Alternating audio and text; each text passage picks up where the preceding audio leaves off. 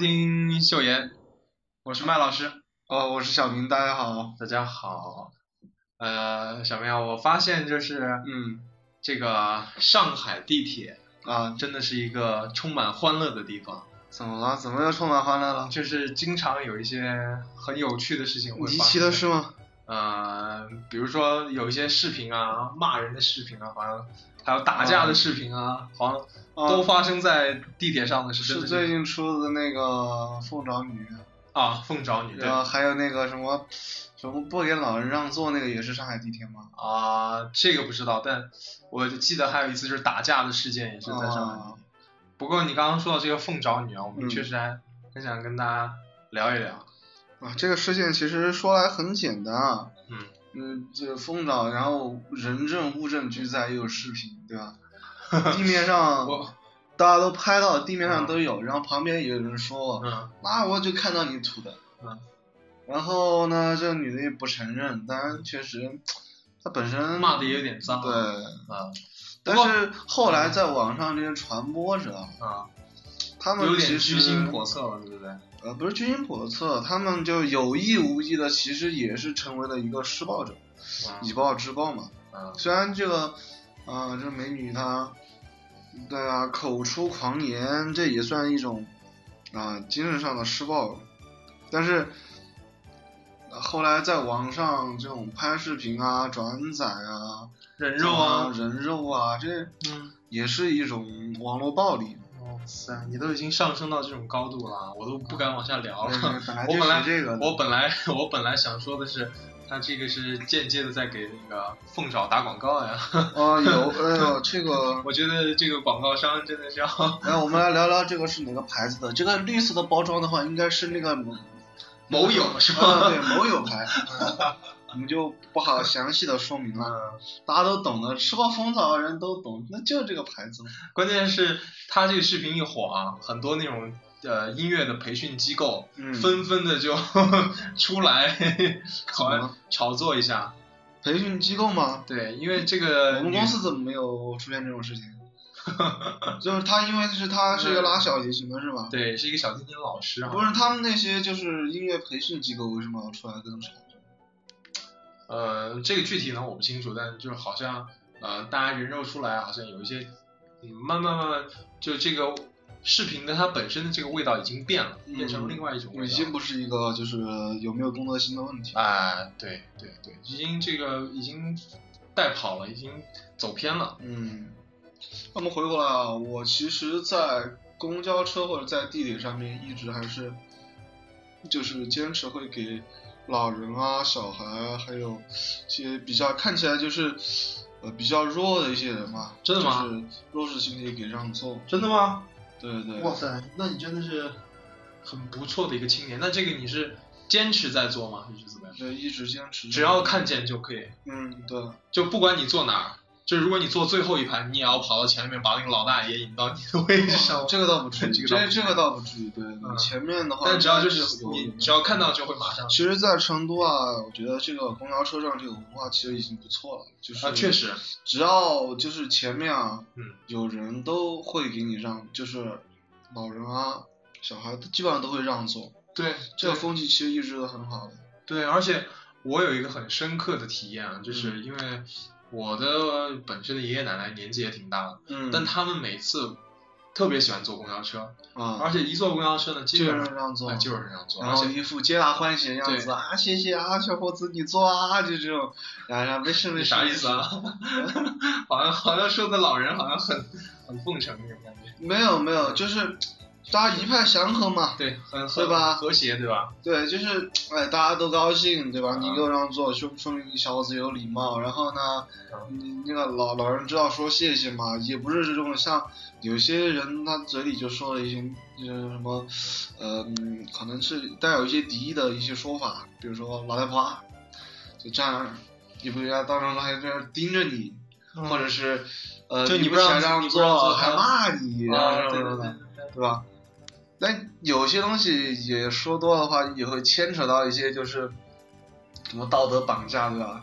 你是年轻人，你当然要，你当然要老年人做，但是站在他们这种立场上，他们不应该说这种话，嗯，那种是道德绑架。但是作为我们这种青年人呢，对吧？身强力身强力壮的，也要也该有点社会责任感。嗯就有需要帮助的人，嗯老人啊、小孩啊、孕妇啊、抱小孩的，包括就抱小孩的妈妈，就啊牵着小孩，我我不让给那个妈妈做，我也就让给小孩子做就行，嗯哪怕就是那个小孩，对吧？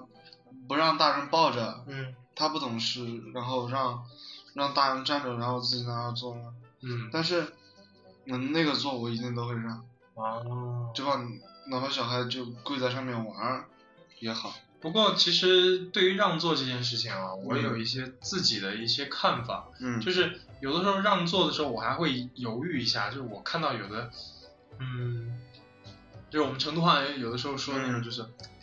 倒年轻不年轻的那种，倒捞不捞的那种，哦。啊，这个我就会犹豫一下，因为我的这个让座的一个行为，就会让他觉得好像我啊，已经对，变成老人了，你看不起所以他是吧？所以所以这种就所以。对，就偶尔所以对于中年人来说，嗯一般不让座。对我一般不让座，就是出于对他们关键是你这个中年人，你无法判断，你知道吗？就是啊有的时候你看到他头发有几根白头发，或者他状态啊有点，所以这个是有的时候会让我稍微纠结一下。对，就是遇到这种啊，我有个经验，嗯，就遇到这种人，我不知道该不该让他，我直接起身装作我下车的样子，他哦自己要坐就坐上去，不坐我也不我也不坐上去，哦我就要这个面子。哦，就不需要别人跟你说一声谢谢，对，我就啊。走了，我我就我就直接到后门去了，哦我就装作要这个这个我印象特别深刻，就是我小学的时候，只要看到老爷爷让座，我脸会红，你知道吗？我就觉得自己做了一件好光荣的事情，然后 对对，那个都是小学的时候养成的嘛，就养成了要给。老年人让座啊。但是到后来后发现就是，就是后来也会想到很多，比如说你刚才说的，就是嗯遇到个中年人怎么办，对吧？因为四十五到五十上下的，你怎么判断他到底需不需要让座呢？对，呢？而且我因为我知道嗯，啊，你说你说，我觉得这就是一个，其实能思考到这么多，其实已经就是档次已经高上去了，因为哇，并不是一个不对，是吗？到底是什么？并不是一个机械化的 啊，就是老人就该让座，不老就不该让座，或者怎么样，小孩就该让座，到底多小，这都不是一个那个。啊我们所做做出来的行为是否合理，是否有礼貌，是否是让人看着有涵养、有教养的话，是基于你有没有尊重他人的目的。哇塞，如果你在心里尊重他人，比如说我为什么会去想，哎，这个人我该不该让座？如果我给他让座，是不是就觉得我觉得他身体不好，或者是怎么样需要他让座？他自己觉得挺年轻体壮的也不需要你让座什么的，就会很尴尬。那我就我不给他这个机会尴尬，你要做就做，我就走。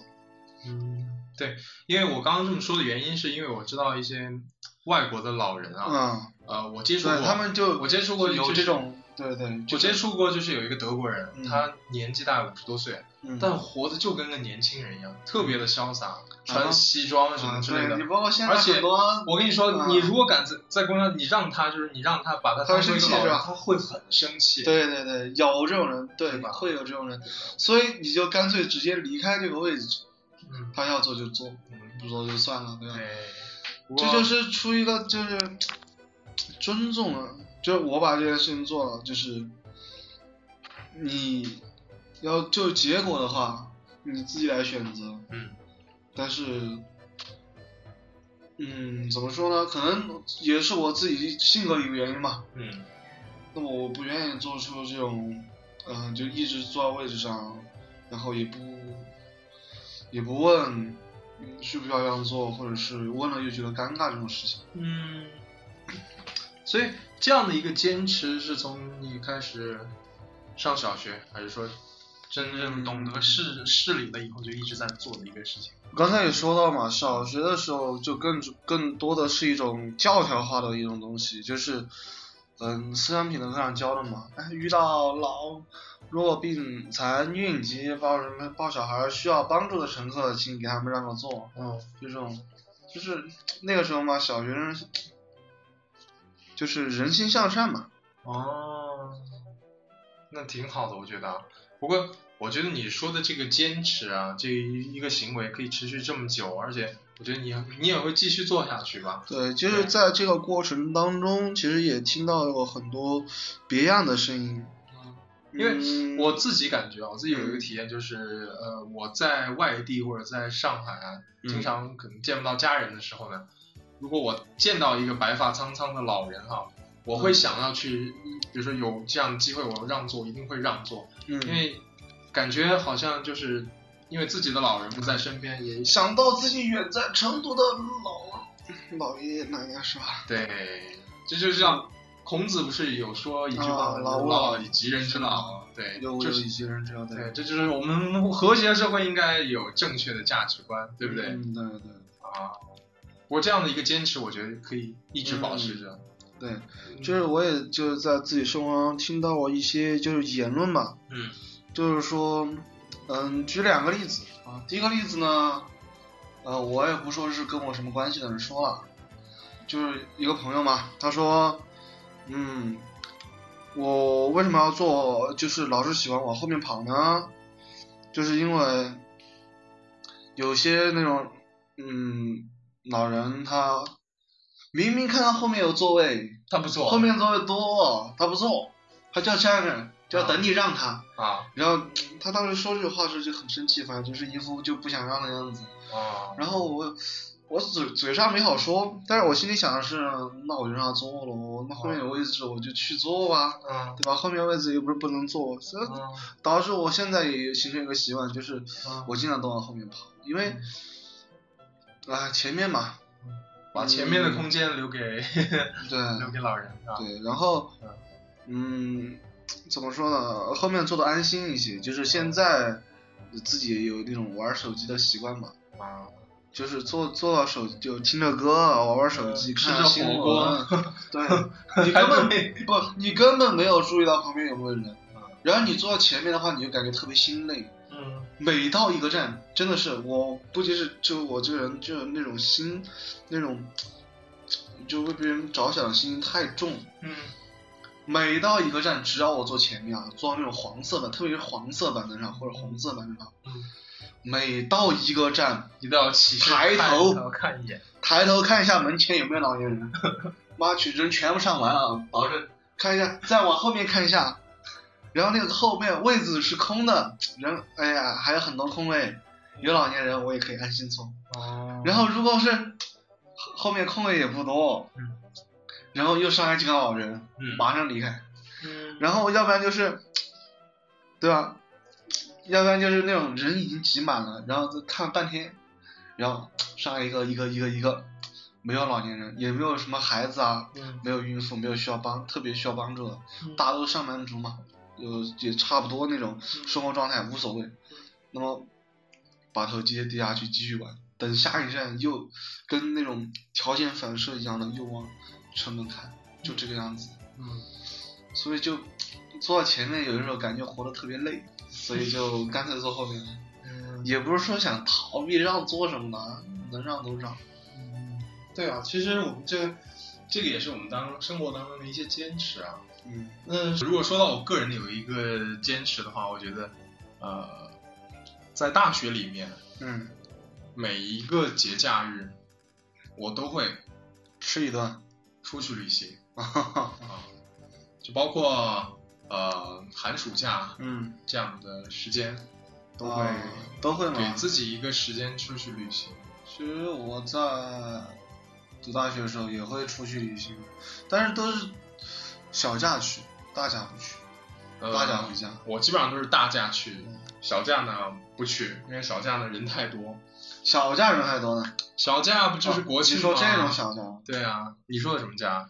我说是小假，就小到那种，呃，假如这周，没有课。呃，是这个意思。哦，啊、我说的这个小假就是五一啊，这种那个这种这种人特别多。那个十一啊这种时候，我是绝对不会出去的。我大假呢就是寒暑假，嗯啊，我记得啊，在我印象当中，我大一的时候是我第一次出去旅行，去的是我们祖国的山东，那里有一个美丽的海滨城市叫日照，哦，香炉生子生子烟，哎、啊那个日照好像 不是那个生紫烟。啊，跟那个没什么关系。当然，呃，那一次的旅行给我太多的印象非常深刻，因为那次旅行我是真的是没有做好任何的准备，我就想出去玩耍玩耍一趟，然后就嗯直接去了，结果没想到说走就走，走的这个旅行，啊，对，结果没有想到直接给我整蒙圈了，怎么了？呃，就是一般越靠近海边，嗯而且又是在那个呃往北方越往北的一个地方走。温差大，那个冷的真的是太吓人了，啊，刺骨。这那种冷真的是刺骨的冷，而且不管你穿的有多厚，你只要那个海风一吹，我的天呐，你瞬间就跟等于是没穿一样。而且我那个时候呢也没做好功课，我去订的那个宾馆啊，它是、嗯没有空调呃没有暖气，那边是暖气的。啊，哇塞，没有暖气，更别说空调了，是吧？对，我靠，而且他他们那时候因因为什么呢？因为呃日照它到夏天好像气温啊呃高，可能就那段时间，其他时间都是比较适合出去玩玩的，去嗯，玩水啊什么之类的。但是冬天绝对是淡季，没有人去日照日照，可能青岛有人去，因为日照毕竟是一个小城市，嗯啊，所以那次准备让我留下一个非常深刻的印象。那从此以后，我就想着自己不管去哪儿要做好这个提前的规划和准备。嗯，呃那后来就好点了吧？就是，呃，后来有一次我就在大二的时候去了一趟那个东南亚，东南亚哇，是从几个国家？呃五个国家，嗯是从越南到柬埔寨，再从柬埔寨到呃泰国，再从泰国到马来西亚。啊，确切来说应该是四个国家，四个国家。嗯然后之后是从香港回来啊，啊，你猜我这一路上花了多少钱？五千，你咋知道？我随便一说，就是我包括我可我，能你跟我说过，但是我已经忘了。就是我所有的那个旅费，嗯所有的那种差旅，加上机票，加上那个呃签证之类的所有钱全部加起来，嗯，只花了五千块钱。还是可以啊，挺省的。一方面是因为什么？一方面是因为在当地的那个物价的这个消费比较低，嗯，那另外一方面是因为确实是呃自己也确实要做一个那样的一个那个时候呢比较年轻比较冲动嘛，就是要做一个 穷游。对，现在很多人都坚持穷游，然后，那这样话说回来，你觉得这样坚持的话，对对你有什么影响？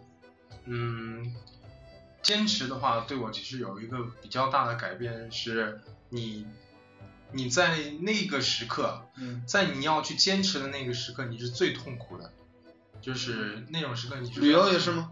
呃，旅游的话，我说一个经验，就是我在越南的时候嘛，嗯。在越南的时候，因为我刚到越南，我没有换够呃当地的那个货币，嗯。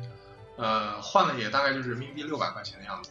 嗯。然后我也没做好很好的攻略，结果呢，我就是想着要去另外呃越南靠近胡志明有一个城市叫做美奈，嗯那个城市呢离海特别近，而且海景特别漂亮。它一般一边是那个一边是海，一边是沙滩，哦不是沙漠，所以景色非常的漂亮。但呃，因为我到了湖，我到了河内以后呢，我已经基本上花光了我所有钱，包括买完车票，我再也没钱了。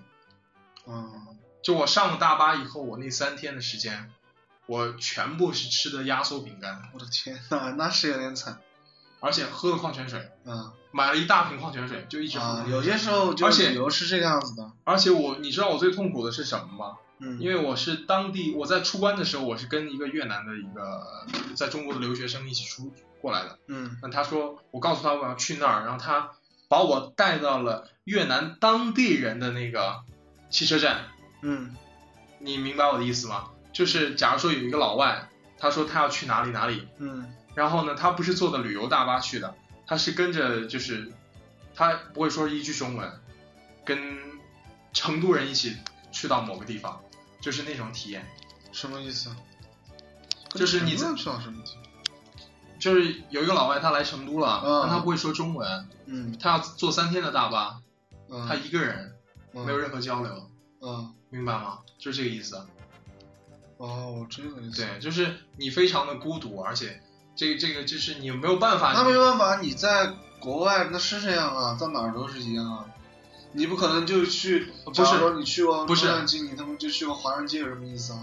不是不是不是，这个这个不一样的点是什么呢？嗯是因为你我可以选择有旅游大巴这个东西，就是所有都是外国人一起去的，嗯就至少有一个人可以跟你说英文嘛，哦啊，，连其实他现在就去的目的是一样的吗？对，我可以说现在吗？现在连说英文的人都没有，就啊，你根本我大概懂这个个意思，就是本来一般出去旅游是去住什么旅店啊、青年旅社啊，就是大家都出来旅游的，有共同语言，然后突然把你放到一个什么这种破破烂居民区里面，住的全是土著，每天就在每天聊就是什么菜价、你家狗吃了我家的鸡蛋这种东西，对确实是没得没得说，对，类似于这种感觉，没法交流，确实。对，所以而且呃，我而且是就是在那个大巴上，我是睡到半梦半醒的时候，嗯，突然那个那个售票员来敲了我一下窗门，呃，敲我，因为他是那种睡的大巴，嗯，有床的，直接就敲我的床嘛然后说，你看我并不通听得听不懂他在说什么，然后我就以为我就知道他应该是叫我下车了，嗯，然后下车的时间我整个人一下就蒙圈了，他把我这他妈是哪儿？对，他把我扔在一个就是靠近美奈还有四十公里的一个然后你走过去，加油站里面，然后你走过去，我！操，我一分钱都没有，一分钱都没有，而且我还找不到人民币也没有吗？没有啊，人民币用不了，啊，不，你有人民币吗？总可以换嘛，找地方换嘛，银行。我的妈，那个时候是凌晨三四点的样子我，靠，我整个人直接蒙圈了，嗯然后把我扔那儿，语言不通，然后我在想我，就在想，那到底怎么办呢？然后我就说赶紧找个地方去取个钱，然后我就一个人背着那种超大的那种背包旅行包吧，大概六十升的那种，嗯然后走了走了大概有两个小时左右，找到了一个可以取钱的地方，而且走的那条路上，我不断的问人，而且同时呢那条路上没有路灯，你不断的问人，你怎么问？就问那里有没有 ATM 机。Where is ATM 我靠，就这么简单一句。对呀、我原来大家出国都靠这种破或者或者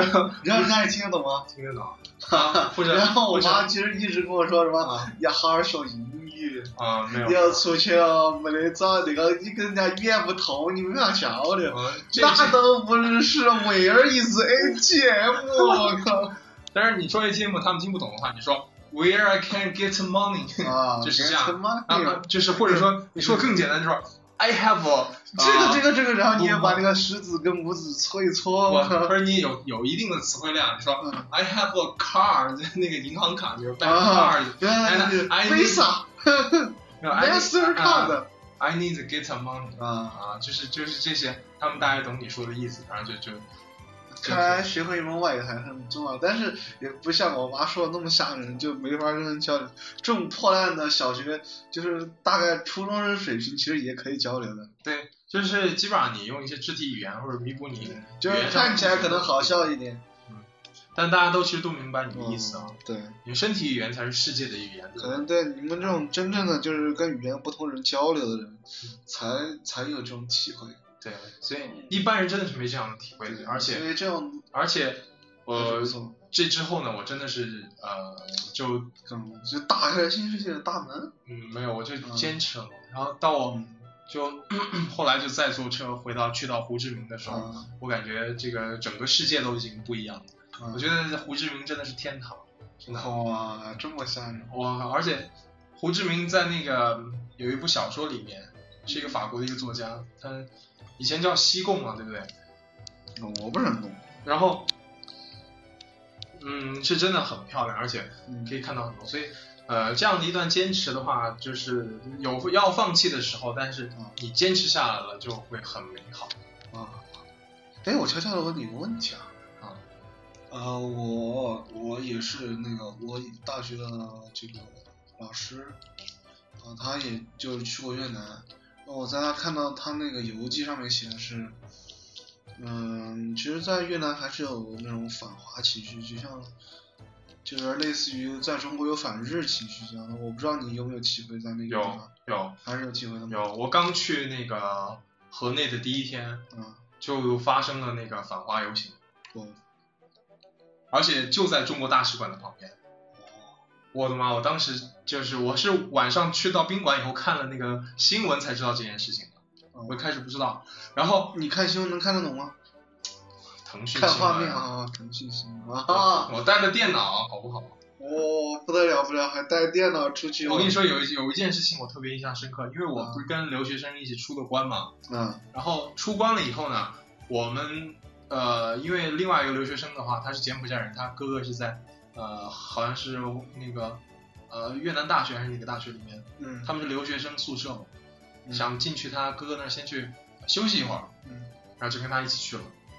一起去的时候呢，呃，那个下面那个守门的大爷嗯让我们出示一下那个护照或者什么之类的，但是看他们就是越南人跟那个什么人，然后然后把我拉下来说你出示一下你的护照，嗯，然后一看我是中国人，说 no no no no no no no，不准进去，就不准不准啊，就是 no no no no no，然后他们就说这个是我的朋友怎么怎么样，然后说那你要进去可以，你要把护照压在这儿，哦，就那你放心把护照给他吗？那毕竟是一个学校的看门大爷嘛，哦，学校。对。那还好。对，所以就上去了一会儿，然后就让他把护照压那儿了，所以那个是让我我们学校如果就让我带个日本人进去，应该也就不会那么吓人。他们哪知道你是日本人啊？不不不，我不是日本人，去你的！我说那个对，但是他们能看出来你是中国人是吗？哦，就是中国人的皮肤外貌跟越南人还是有一些差别的，所以他一看就觉得你应该不是当地人，所以让哦你出示一下身份之类的。但是啊也没有这种说法呀，就是就是就看你就是不是那个的话，就收你护照。假如对啊，所以我就觉得，我就觉得很没有，对很无理啊。就假如说我就是带个金发碧眼的对吧，去川大，我就把它拖到川大里面去，也没有见他要压护照。不管，关键我是进他们宿舍，你知道吗？哦，宿舍啊，哦，宿舍那那倒可以。靠，你有没有在听啊？我并没有在听啊。你他妈在录节目，老子老子你娃我好生说事，你妹啊？就是这个样子的。好，你要说吗？死鬼了！啊，就是发生这个事情的话，真的是让我感觉到，就是作为中国人，你可能受到一定的歧视。嗯，就并不是说他压我护照、看压压我护照哦或者看我护照这件事情，嗯。而是他说听到我是中国人，no no no no no no，no，就直接这这种反应让我就是当时觉得很很愤怒，应该是。啊我觉得这这个应该是我比较深刻的体验，而且嗯。在越南还真的是有发生过一些就是专门偷中国人的钱啊，或者说呃，因为呃越南某些地方啊民风真的是并不淳朴，而且很狡诈，嗯对，而且对中国人还真的确实有一些歧视。但是这个现象只停留在呃北部，越南的北部，但是一到了南南部的话，特别是呃靠近柬埔寨那边呃西贡啊这些地方，嗯相对来说民风比较的淳朴，而且他们呃英文的这种交流的水平基本上是可以用英文可以交流的。嗯，对。好吧，那么我们话就先聊到这里。没有没有在那么生活啊，你像你这样出去玩一下，对吧？嗯，每一次出去旅游就体验一种不一样的生活。对，我看到有一篇就文章说是要有仪式感，呃生活要有仪式感，对不对？对，就大概就是讲这个意思。我其实印象特别深，你说到这个仪式感的东西啊，嗯我是看那个《小王子》这部电影当中，呃，那个狐狸跟小王子说的这段话特别有感觉。嗯他就说，狐狸跟小王子说说你最好在相同的时间来，呃，比如说你下午四点来，那么从三点起我就开始感到幸福，时间越来越临近，我就越感到幸福。那么到了四点钟的时候，我就会坐立不安，嗯，因为我就会发现这是幸福的代价。但是呢，如果说你告诉我你随便什么时间来，我就不知道什么时候我该做好这样准备的心情。嗯啊、应该有一定的仪式。狐狸这样说呢，小王子就在问他说，呃，仪式是什么？呃，狐狸说是说，他说这个就是我们经常会遗忘的东西，它就是使得某一天与其他的日子不同，使得某一个时刻与其他的时刻不同。对，嗯。所以我觉得这个是对仪式感这个东西最还不错，挺有一个挺有哲理的一个解释，对，而且就是嗯。把每天过得不一样，就大概是这个意思。就是每天你有某一些东西会让你觉得特别的不一样、对，啊，当你经历了经历到这个仪式的这样一个过程的时候，或者说你在准备这样一个仪式的时候，嗯你就会觉得你的心情就跟就是那种麻木的状态下是完全不一样。就是你有一个认真去生活的态度，嗯去体验或者说你去感受，当我们在呃忙忙碌碌的日子里面，嗯，总有一些让我们值得去回味，值得去让我们突然有一个幸福感提升的这样的一个事情。对，所以，呃我觉得我们，那我们听我们节目的朋友，我们也希望大家就是啊、在我们每一天或者说我们整个生活的过程当中，需要一些仪式感，来让我们提升自己的幸福，嗯，对对，对我们未来构建，不是说未来，我们现在构建和谐社会。和谐社会，啊、有非常大也非常好的这样的一个帮助，对不对？嗯好，好，那这一期呢也跟大家先聊到这里，啊、非常的欢迎大家在节目下方跟我们进行互动。那同时，嗯我们也想知道你们有什么坚持在做的事情。对，也可以跟我们留言，就告诉你们一直在坚持的一些事情。那我们希望更多的跟我们的听众朋友互相有一些互动互动。对，那也欢迎大家在我们的呃喜马拉雅或者说荔枝当中搜索“秀妍”就可以找到我们。呃，谢谢大家的收听，我们这期节目就到这里，嗯，拜拜。再见。